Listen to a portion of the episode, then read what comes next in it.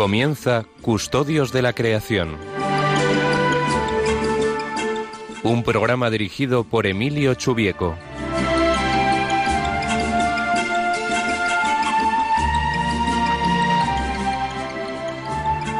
Buenas tardes, queridos oyentes. Empezamos esta nueva etapa de Custodios de la Creación eh, estoy muy contento de, iniciar esta etapa con vosotros, siguiendo pues la enorme labor, la preciosa labor que han hecho las personas que hasta ahora, que hasta ahora se han ocupado de este programa. Quisiera en primer lugar comentaros brevemente cómo vamos a distribuir el tiempo de hoy. En primer lugar comentaremos el Evangelio del día, después hablaremos de algunas noticias relacionadas con la custodia de la creación en las últimas eh, semanas y finalmente dedicaremos la mayor parte de, de nuestro programa a hablar de algunos principios de la buena gestión ambiental.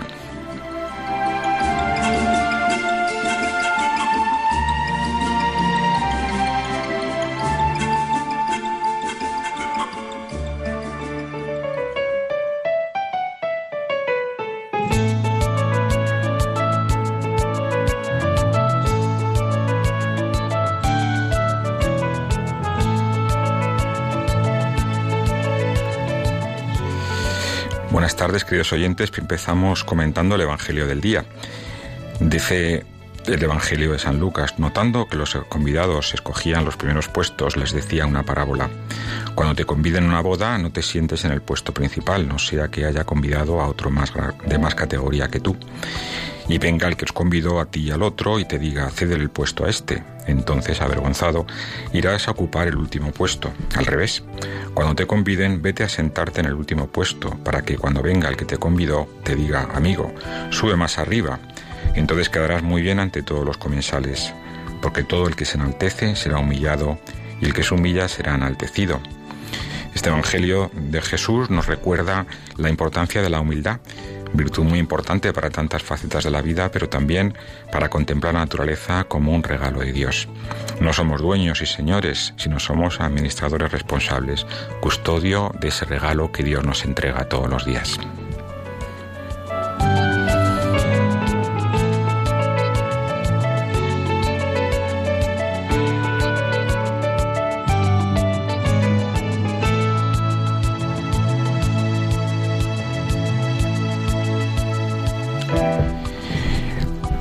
Buenas tardes de nuevo. Vamos a comenzar el programa, como antes decía, eh, con esta música de fondo tan bonita que eh, viene de un antiguo alumno mío de la universidad, un alumno ecuatoriano que hizo el doctorado con nosotros y que tiene un grupo musical que se llama Cian. Vamos a poner algunas, algunas canciones de este grupo a lo largo del programa.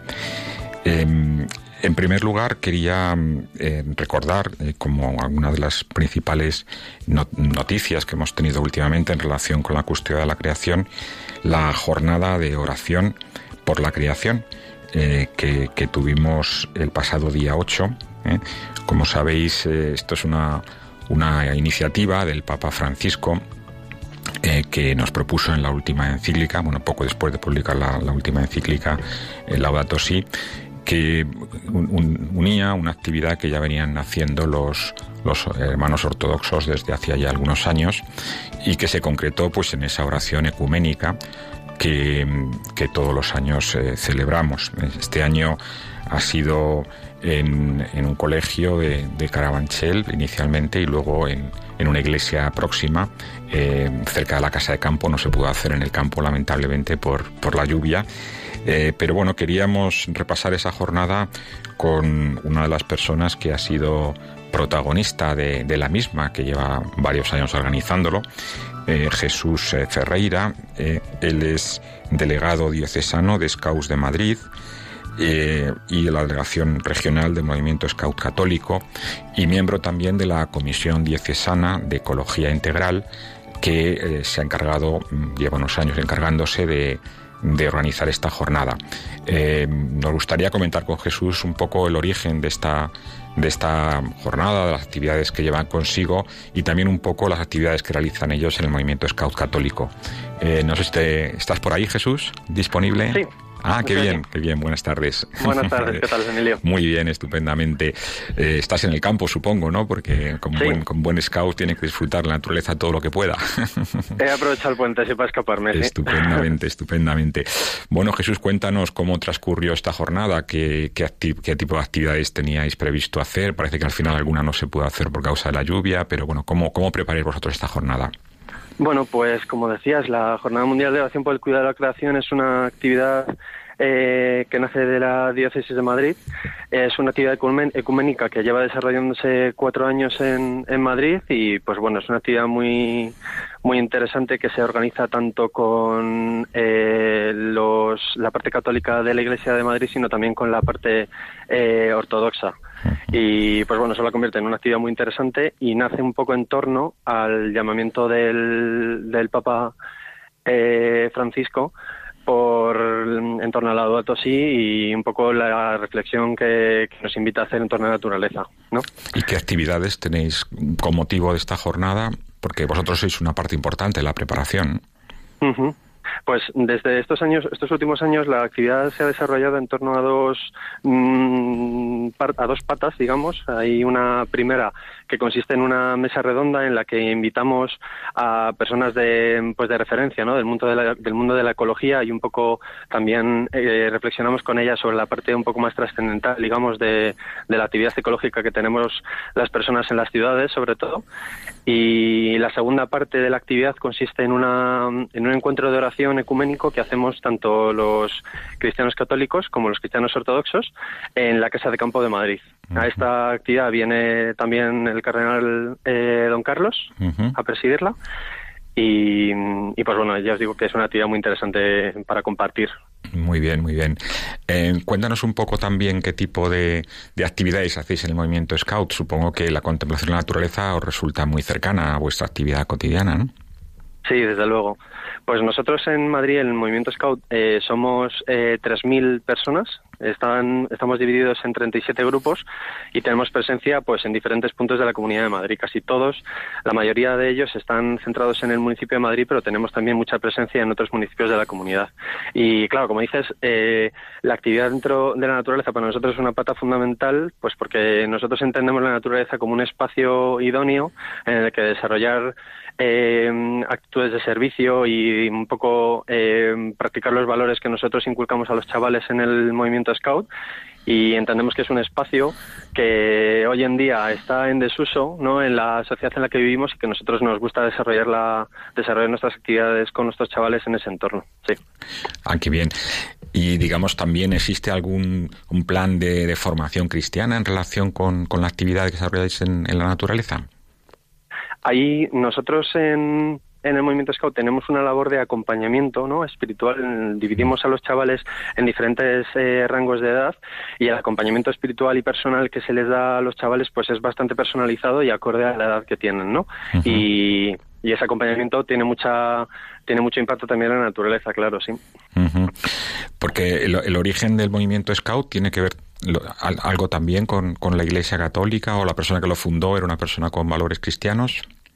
Sí, bueno, el fundador del movimiento Scout es Baden-Powell, es un inglés, eh, era un militar inglés que dejó el servicio en África y decidió fundar un movimiento educativo en torno a la juventud y entendía desde su origen eh, que, la, que la parte mm, trascendental y cristiana de la actividad educativa tenía que formar parte de ella. Y pues bueno, hay una parte, aparte de la naturaleza, que nosotros desarrollamos mucho en el movimiento Scout, hay una parte de, pastoral, ¿no? Al final nosotros somos el movimiento Scout de la Iglesia de Madrid y tenemos una función pastoral también y una misión pastoral dentro de, las diferentes misiones que tiene la Iglesia en, Madrid. Mm, ¿Qué impacto ha tenido la, encíclica sobre vosotros? ¿Ha sido, digamos, un espaldarazo a las, a las eh, actividades que ya hacíais o os ha dado alguna nueva luz? En fin, ¿qué, qué, qué influencia ha tenido? Claro, pues, pues para nosotros ha sido crucial. efectivamente. A nosotros en el movimiento Scout han generado muchos, muchas reflexiones y muchos textos eh, alrededor de la encíclica que han servido para eh, para materializarse ¿no? en elementos educativos que nosotros trabajamos con los chavales. No solamente la parte más ecológica, digamos, de la Iglesia, sino también la parte un poco más de, eh, de gestión ética y social de, los bienes que tenemos, tanto económicos como como pues eso como materiales de, de ecología y a nosotros nos han ayudado mucho a pues a, a generar textos dentro del movimiento Scout para, para materializarlos en actividades muy concretas para los chavales en las diferentes edades con las que trabajamos. Uh -huh. ¿Y tenéis eh, interacción también con otras personas no creyentes, digamos, que tienen también eh, cercanía con la naturaleza? Sí, sí, sí.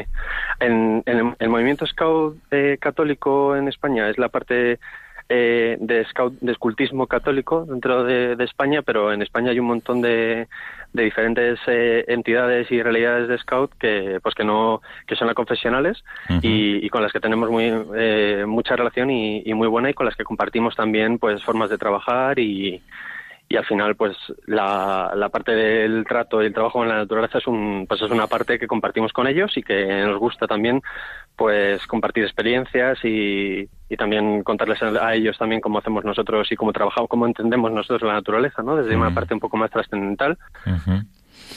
¿Y qué, qué, qué consejos nos darías a las personas que nos gusta la naturaleza también para mejorar nuestro sentido de la contemplación? Pues eh, hay un hay una conclusión que, que yo me saqué de, de, de la última jornada mundial de oración por el cuidado que hicimos en Madrid, que es que, que nos, eh, que nos centremos en lo cotidiano, que analicemos las cosas que, que nosotros hacemos en nuestro día a día, las, el impacto que tienen nuestras actividades en, en, el entorno más cercano y que intentemos eh, tener una conciencia crítica con lo que hacemos e intentemos transformar desde lo cotidiano. Uh -huh. Eso es una cosa que, que, a mí me parece muy interesante y que, y que yo creo que está al alcance de todos. a veces se comenta que, que los padres eh, están demasiado dependientes últimamente de las nuevas tecnologías para educar a sus hijos, ¿no? Y que los chicos a veces salen menos a la, a la montaña, al campo, de lo que solían hacer hace unos años. ¿Tú qué opinión tienes de esto? Pues bueno, que es una realidad, como un templo, la verdad, y, que, y, que, y que pienso que la naturaleza es una herramienta que tenemos, que nos ha brindado el Señor en este, en este caso, y que, y que tenemos que valernos de ella, utilizarla, y bien utilizarla, para acercar a los chavales a, pues a la, a la esencia ¿no? de, de, de, la vida humana que es más relacionada, que está más relacionada con, con, la naturaleza que con las nuevas tecnologías, aunque las nuevas tecnologías sí que puedan ser útiles, pero hay que también saber utilizarlas. Claro, no son exclusivas, ¿no? Porque ¿qué, qué pierde un chaval cuando, cuando no tiene costumbre de ir al campo, ¿no? Hay muchos chicos que, que parece que tienen que enseñarle en una granja escuela pues cómo es un pollo o cómo es un caballo porque no tiene ninguna experiencia ¿no? De, del campo, nunca han salido. ¿no? ¿Qué, qué, se, ¿Qué se pierde un chaval cuando no está en contacto con la naturaleza?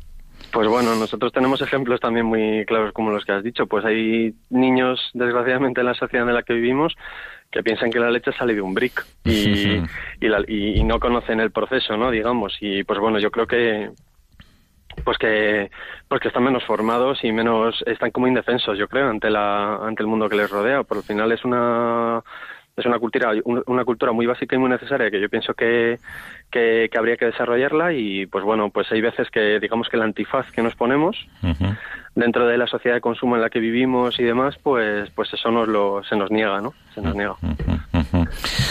¿Y cómo pueden ponerse en contacto con vosotros los, los padres que, que, tengan, digamos, esa inquietud de que sus hijos eh, den un pequeño salto de, del móvil a, a las botas? Pues pues nosotros tenemos la, nuestra, nuestra sede, la sede de la asociación está en, en Moratalace, está justo al lado de la parroquia de Nuestra Señora de Moratalace. Ahí tenemos las oficinas uh -huh. y ahí tenemos atención todas las mañanas en horario de oficina. Y también tenemos una dirección de correo en la que se pueden poner en contacto que es info arroba scoutsdemadrid.org. Ajá. Muy bien, salís muy a menudo, supongo, todas las semanas. ¿Tenéis algunas excursiones? Sí, casi todas las eh, casi todas las semanas hay grupos nuestros en la Sierra de Madrid, uh -huh, uh -huh. caminando y visitando algún refugio y, y, también mejorando instalaciones si se puede. Qué bien, qué bien, estupendamente. Bueno, muchísimas gracias Jesús. Eh, no te entretenemos más y sigue sigue disfrutando de, la naturaleza que te ha tocado a ti hoy, el regalo. Nosotros estamos aquí en la ciudad, que vamos a hacerlo. Muchas gracias. Muy bien, muchas gracias Jesús.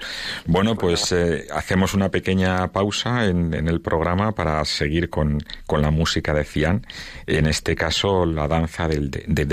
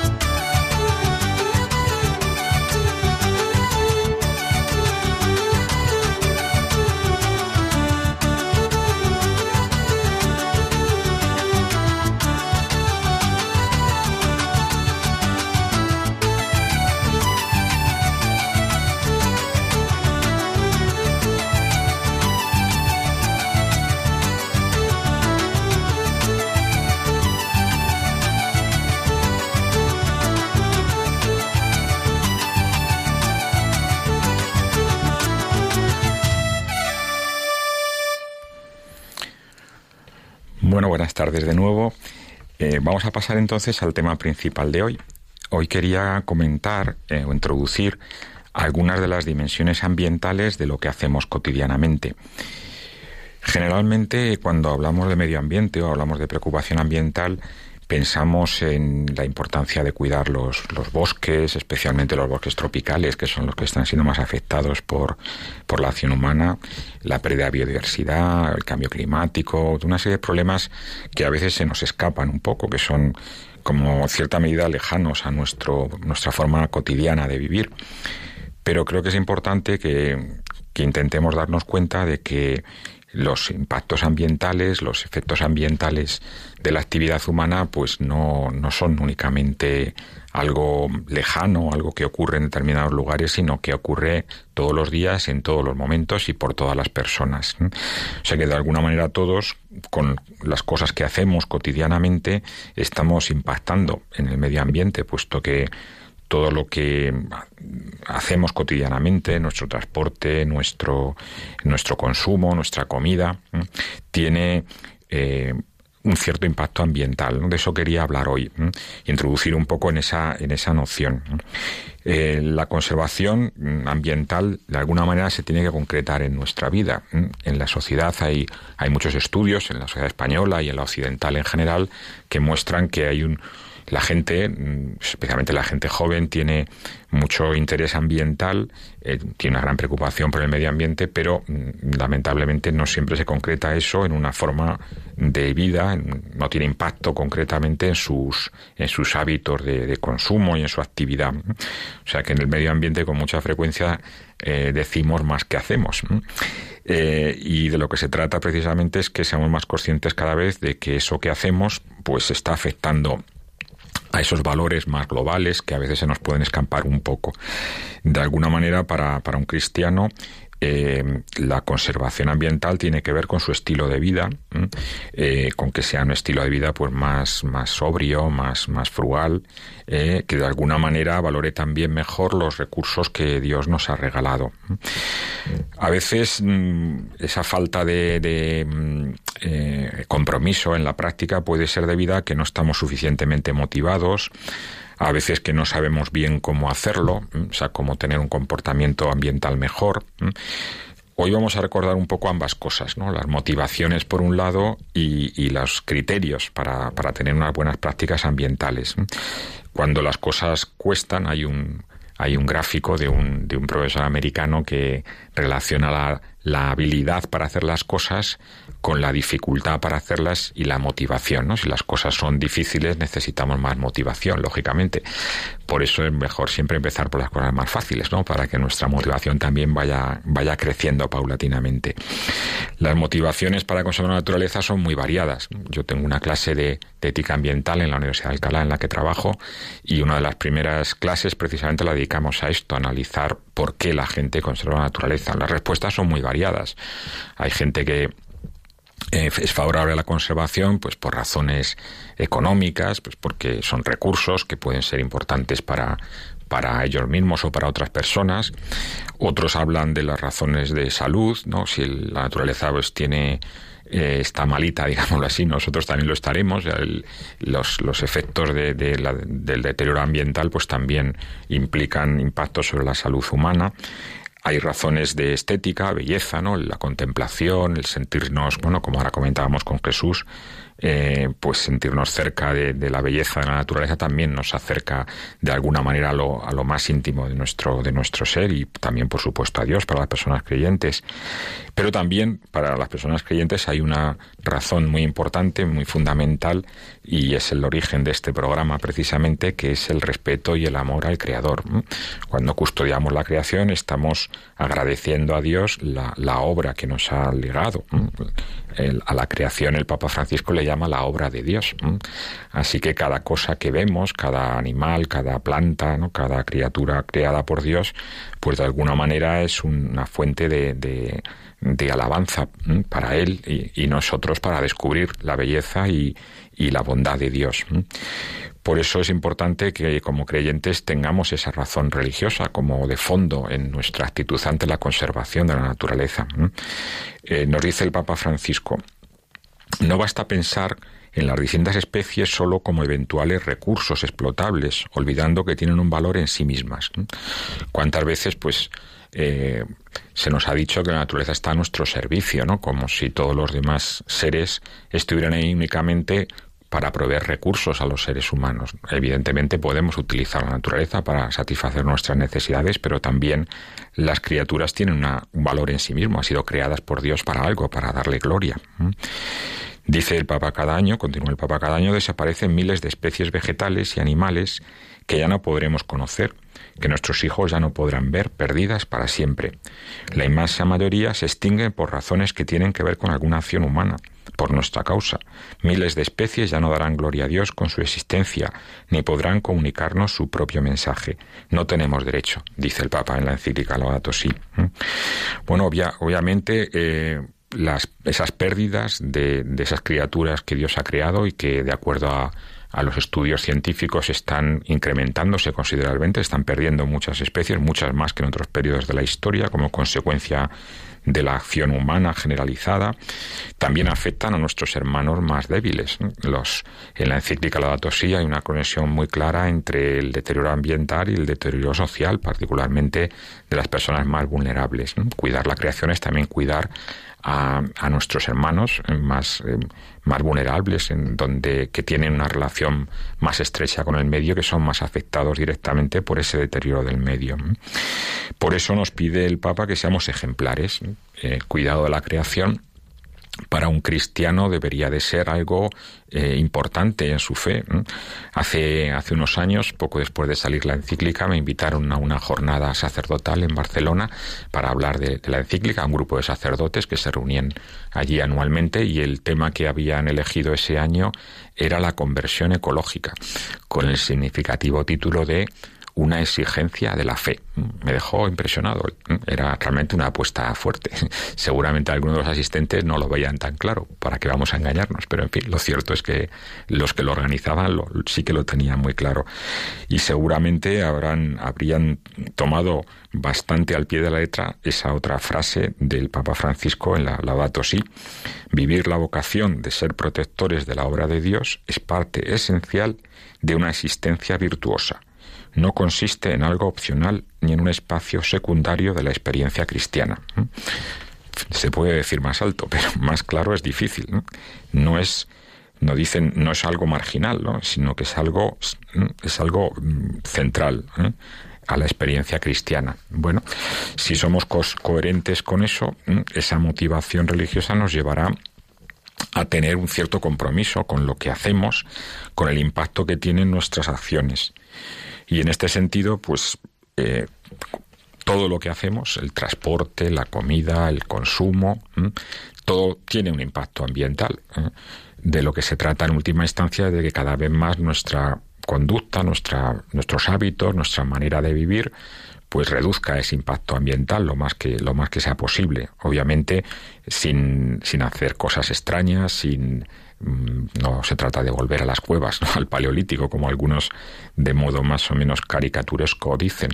No, se trata de, de vivir una vida más sobria, más frugal, en donde los recursos que usemos, pues sean realmente los, los que necesitemos, los importantes, cuando sabemos que tanto consumismo, que tanta tanto mm, consumo innecesario, pues no solamente no nos hace más felices, sino más bien al contrario, ¿no? Nos, nos aleja de lo esencial, ¿no? Nos, nos quita fuerzas interiormente.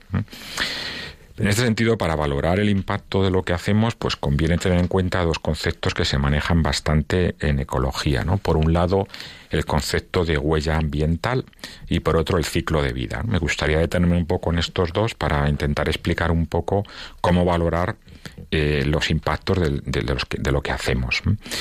La idea de huella ambiental que se ha venido desarrollando a lo largo de los últimos 30 o 40 años por distintos autores eh, se define como el conjunto de, impactos, de incidencias que tiene eh, todo aquello que hacemos. Cualquier cosa que hacemos, cualquier cosa que consumimos, tiene un determinado impacto. Em, de lo que se trata, lógicamente, es de que ese impacto sea lo más pequeño posible, insisto, dentro de, de mantener pues, un nivel de vida razonable. Los impactos se suelen dividir a su vez, esa huella ambiental se suele dividir en tres, en tres ámbitos. Por un lado, la huella hídrica, que sería la cantidad de agua que necesita para producir un determinado alimento o un determinado mm, bien que consumimos, pues no sé, unos pantalones necesitan una cantidad de agua, ¿no? Unos tomates necesitan una cantidad de agua, un kilo de pollo necesita una cantidad de agua. Por otro lado, la huella de carbono, que sería la cantidad de emisiones que ha necesitado la producción de lo que estamos considerando. Normalmente, eh, cuando digo emisiones, quiero decir la, la, la energía, los materiales, etcétera, todo lo que necesita ese, elemento de producción, por ejemplo, pues un litro de aceite. Un litro de aceite necesita energía para cultivar, ¿eh? el, para fertilizar, en su caso, para recoger la aceituna, para molerla, para transportarla, para envasarla, para transportar el envase hasta la tienda, etcétera, etcétera. Todos esos procesos eh, se, se suelen aglutinar en el concepto de huella de carbono toda la energía que se ha necesitado para realizar todos esos procesos lleva consigo una serie de emisiones. Eh, porque habremos utilizado pues energía mm, de distintas fuentes, ¿no? Pues mm, a lo mejor hemos quemado gasoil o gasolina o carbón.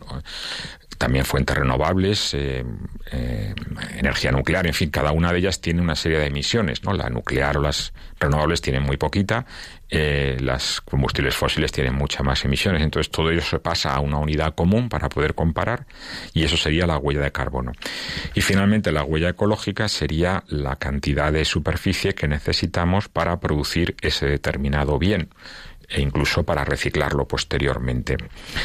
Entonces, el impacto ambiental de cualquier cosa de las que hacemos o consumimos tendría esas tres dimensiones y a la hora de reducir nuestra huella ambiental pues tendríamos que ver en qué medida lo que estamos haciendo eh, tiene alguna alternativa que tenga menos consumo de agua o menos consumo de espacio o menos consumo de energía. Por ejemplo, una cosa sencilla, ¿eh? si uno consume un kilo de carne de vaca, está invirtiendo 15.000 litros de agua. Si uno consume un kilo de carne de pollo, pues está consumiendo 6.000 litros de agua, que es lo que más o menos necesita. Eh, la cantidad de agua que se necesita para un tipo de carne y de otro es muy distinta. Por supuesto, los vegetales generalmente tienen menos demanda de agua. Entonces, la cantidad de, de agua o de energía o de tierra eh, que usamos para para consumir un determinado bien y servicio, pues sería bueno reducirla en la medida en que sea posible. El segundo elemento importante para las buenas prácticas ambientales sería el, ciclo de vida. Se entiende por ciclo de vida la suma de, esos impactos que acabo de comentar en toda la vida del producto, en todas las fases del producto. Claro, si nosotros nos fijamos únicamente en un elemento, pues mm, en una parte del proceso, pues no estamos evaluando bien el impacto que tiene ese, ese elemento. Por ejemplo, ahora se discute bastante sobre las emisiones de los coches eléctricos. Yo tengo uno, o sea que más o menos estoy al tanto de cómo es el asunto. Claro, las emisiones de un coche eléctrico, cuando está funcionando, son cero, porque no emite nada. Pero claro, hay que tener en cuenta cómo se ha generado la energía eléctrica que estamos usando para llenar el coche, para mm, recargarlo. Y luego también hay que tener en cuenta la energía que se ha utilizado para construir el coche y para construir las baterías del coche. Eso sería el ciclo de vida y bueno, por supuesto para reciclar el coche o las baterías o lo que todos los componentes. Eso sería el ciclo de vida completo del coche, la acumulación de todas las fases de la vida del coche, no solamente de una. Obviamente en el uso, pues no hay ninguna duda de que el coche eléctrico tiene mucho menos impactos que cualquier otro, pero hay que hacer números y ver en cuánto tiempo se trata de amortizar la energía que se ha generado para fabricar las baterías o fabricar el mismo coche. También cierto que hay fábricas de coches eléctricos que manejan solo energía renovable. Luego, por tanto, el impacto del coche sería menor en ese caso. El ciclo de vida, es a tener en cuenta todos los elementos que forman el conjunto de los impactos de agua, de carbono y, de suelo que requiere un determinado bien. Estos días, por ejemplo, hay mucha discusión con los coches, eh, el tema de los coches diésel, ¿no? Los, eh, el uso del diésel. Eh, claro, el diésel mm, algunas personas dicen, y no les falta razón, pero ¿cómo es posible si hace unos años nos recomendaban que usáramos diésel porque era menos contaminante, emitía menos, y ahora parece que es lo contrario? Claro, hay que tener en cuenta de qué estamos hablando cuando hablamos de emisiones de, un coche de diésel. Un coche diésel emite menos CO2 que un coche de gasolina, generalmente, porque consume menos, salvo que sea un coche muy grande, claro consume menos combustible, entonces las emisiones directas de CO2 son menores. Ahora bien, además de, emitir CO2, y ese es el gran problema que tienen los coches diésel, emite óxidos de nitrógeno, que es un gas contaminante, porque además es precursor del ozono y es un gas de efecto invernadero, y, con, y emite partículas. Esas partículas son bastante importantes de cara a la salud de las personas, porque son las que respiramos. O sea, esa contaminación que vemos en, esa boina ¿no? que vemos en las grandes ciudades debido a la contaminación, pues son partículas básicamente.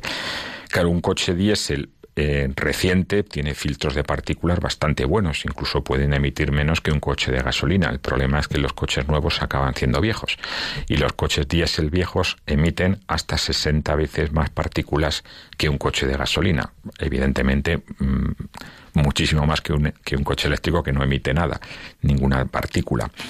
Y esos coches diésel antiguos emiten hasta 10 veces más óxido de nitrógeno, que insisto es un gas precursor del ozono que tiene un impacto ambiental muy grande. Por tanto, desde el punto de vista de la salud humana y particularmente en las ciudades, pues los coches diésel no son evidentemente una buena solución. Para viajes largos, pues igual pueden serlo, pero desde luego no para la contaminación en zonas relativamente pequeñas, que es lo que pasa en las grandes ciudades. A eso me refiero con el ciclo de vida. El ciclo de vida implica tener en cuenta los distintos impactos y no solamente uno solo, el conjunto de lo que está afectando a un determinado eh, bien y servicio. Otro ejemplo eh, que se me ocurre ahora de un trabajo que hemos hecho recientemente en mi departamento es el del aceite de oliva. Estuvimos analizando la huella de carbono, la cantidad de emisiones que generaba un litro de aceite y estuvimos evaluándolo para una empresa concreta que fabrica ese aceite y para un distribuidor concreto que vende ese aceite en dos formatos, ¿eh? en, una botella de, vidrio y en una lata metálica. La misma cantidad de aceite, exactamente la misma, el mismo tipo de aceite con el mismo tipo de cultivo, exactamente igual. Si la envasas en, vidrio, tiene un impacto ambiental mayor porque eh, fabricar ese vidrio requiere más energía por un lado, y por otro porque la forma de ese base de vidrio era una ánfora, muy bonita por cierto, pero que es menos eficiente para el transporte, con lo cual se podía em, transportar con la misma, el mismo camión, se podían transportar menos litros de aceite en vidrio, eh, en esa ánfora de vidrio respecto a la lata, y al final pues había casi un 40% más de emisiones debida simplemente al envase. Todo lo demás era exactamente lo mismo porque es el mismo origen del aceite. Son dos ejemplos sencillos de cómo para valorar los impactos ambientales tenemos que tener en cuenta distintas cosas. Obviamente el consumidor de, la calle no conoce todas estas cuestiones. Por eso es importante que de alguna manera eh, convenzamos a las administraciones públicas para que se vayan poniendo esa información en los envases. ¿no? De tal manera que tengamos etiquetas no solamente de lo que cuestan las cosas, que es importante, lógicamente, sino también del impacto que tienen las cosas que compramos, ¿no? Porque nuestras elecciones sobre la comida o sobre otros elementos de la vida cotidiana, pues habitualmente a veces no estamos muy informados de cuál sería la decisión más correcta. Pero de eso vamos a hablar un poquito más tarde. De momento vamos a introducir una pequeña pausa musical, continuando con el disco de de mi amigo Fernando eh, del grupo Cian. En este caso vamos a escuchar la ofrenda de un ángel.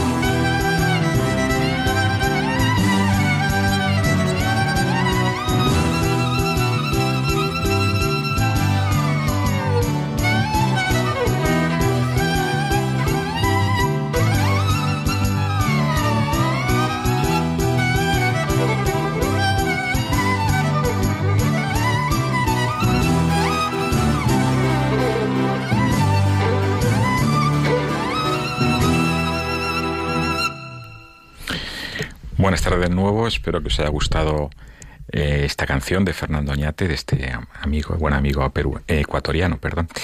Bueno, continuamos con, con, el tema principal que venimos tratando aquí, eh, pero también quería dejar paso a aquellos que, que, queráis comunicaros con nosotros con motivo de los temas que hemos tratado hoy. Recuerdo el teléfono di directo eh, 910059419.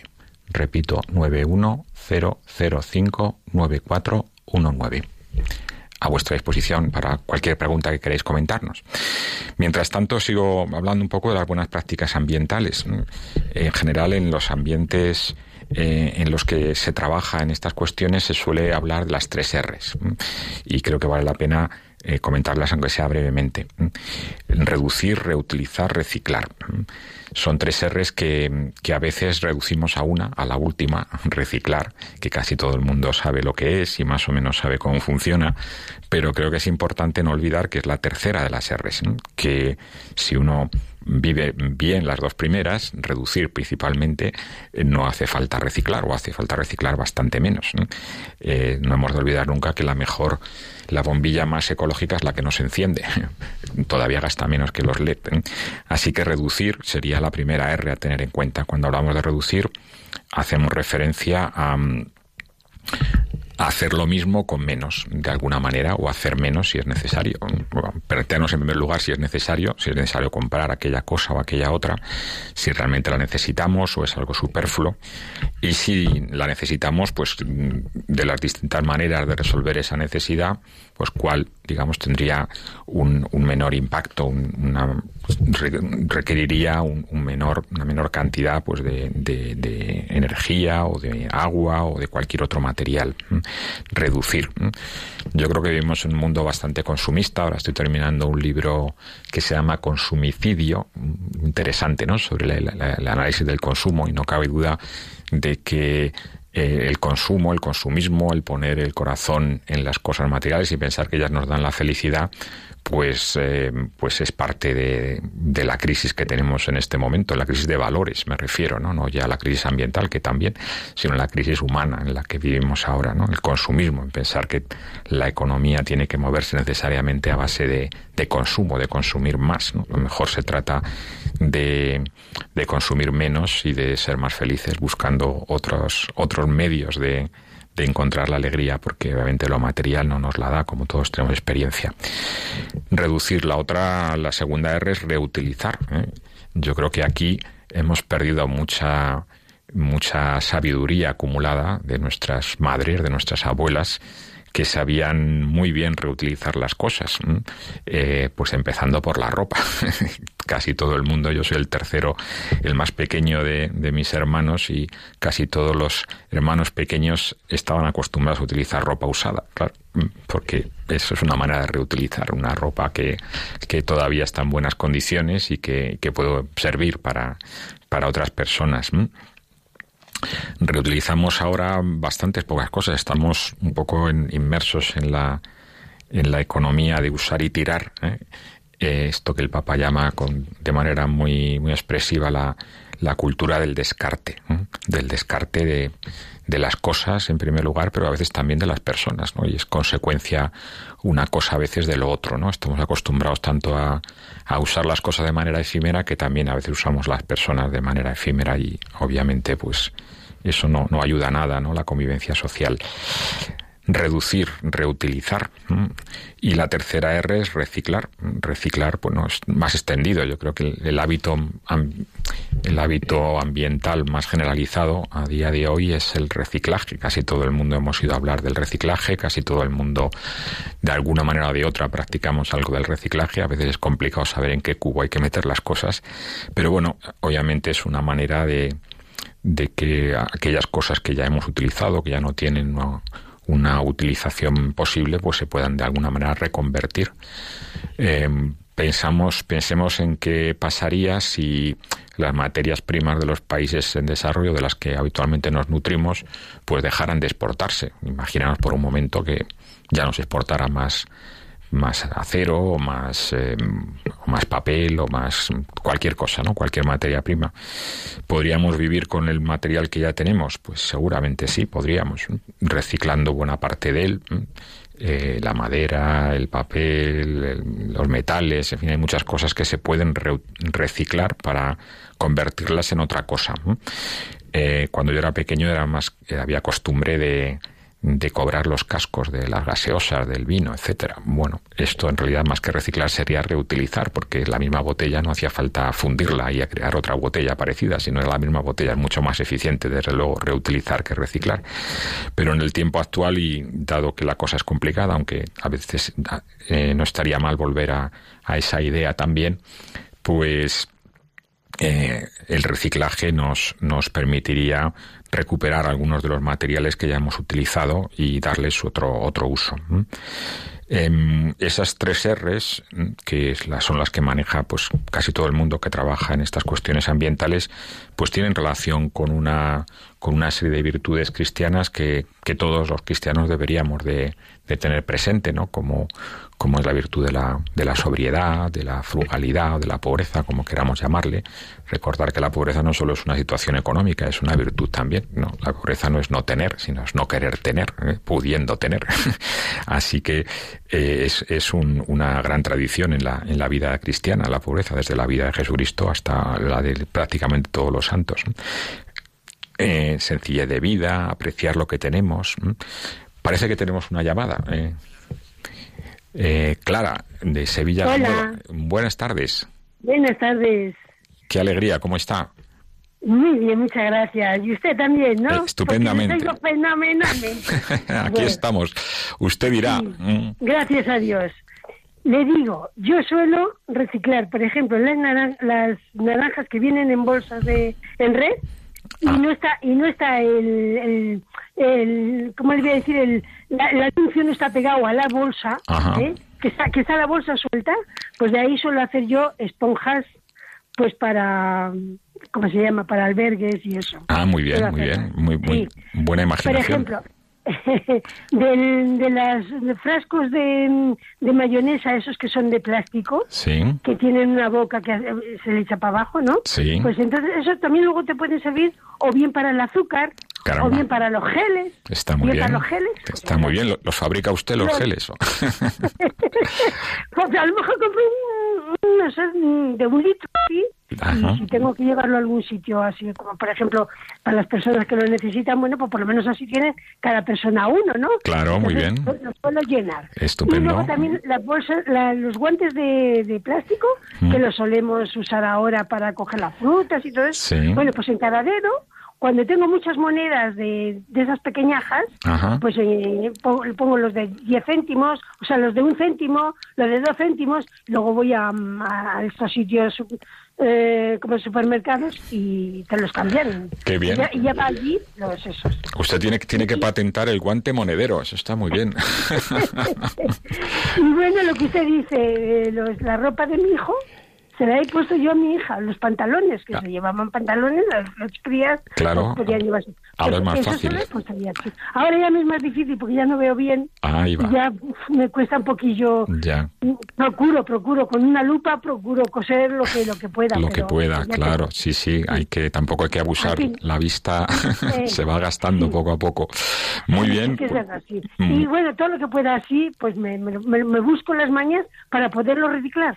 Porque prácticamente tiene usted razón que se puede, muchas cosas se pueden reciclar. Lo que pasa es que al final, pues no se desgastan, porque por ejemplo, el frasco ese de, la mayonesa, pues me imagino que tiene que durar un montón. Pero bueno, cuando se, se termina el azúcar, lo vuelves a rellenar. Claro, así, eso es reutilizar, eso usted reutiliza, todavía mejor que reciclar, sí.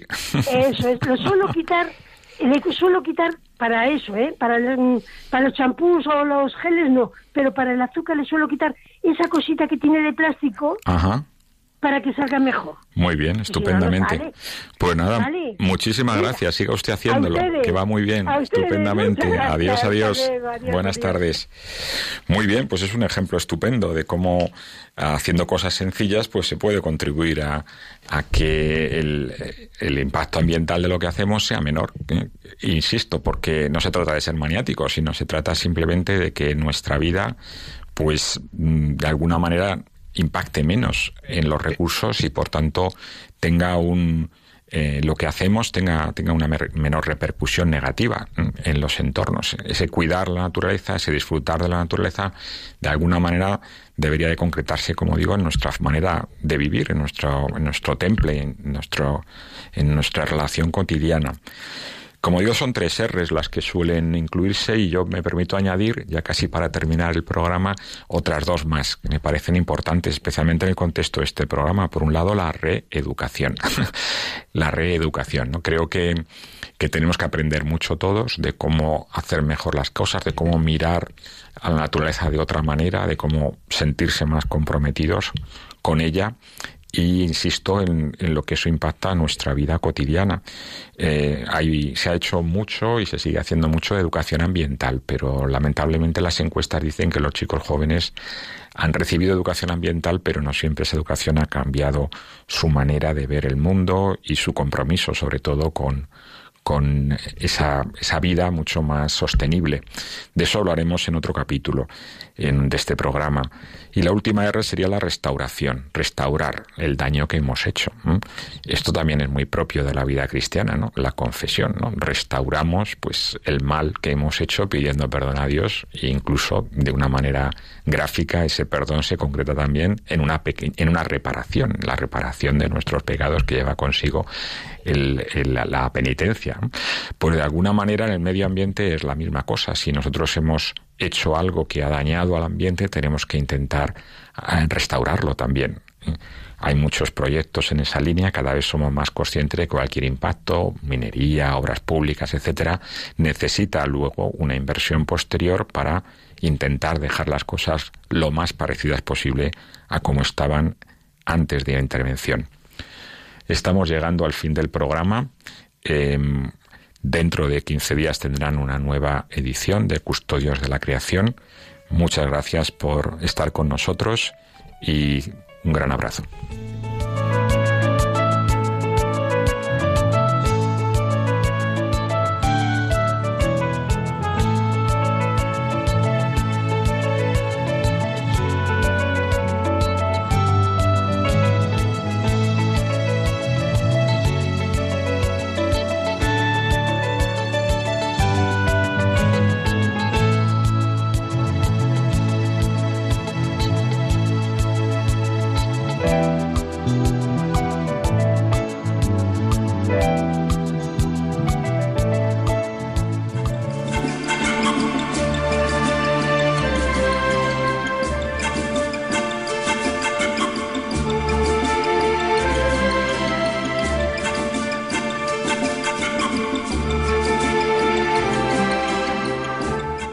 Acaban de escuchar el programa Custodios de la Creación, dirigido por Emilio Chubieco.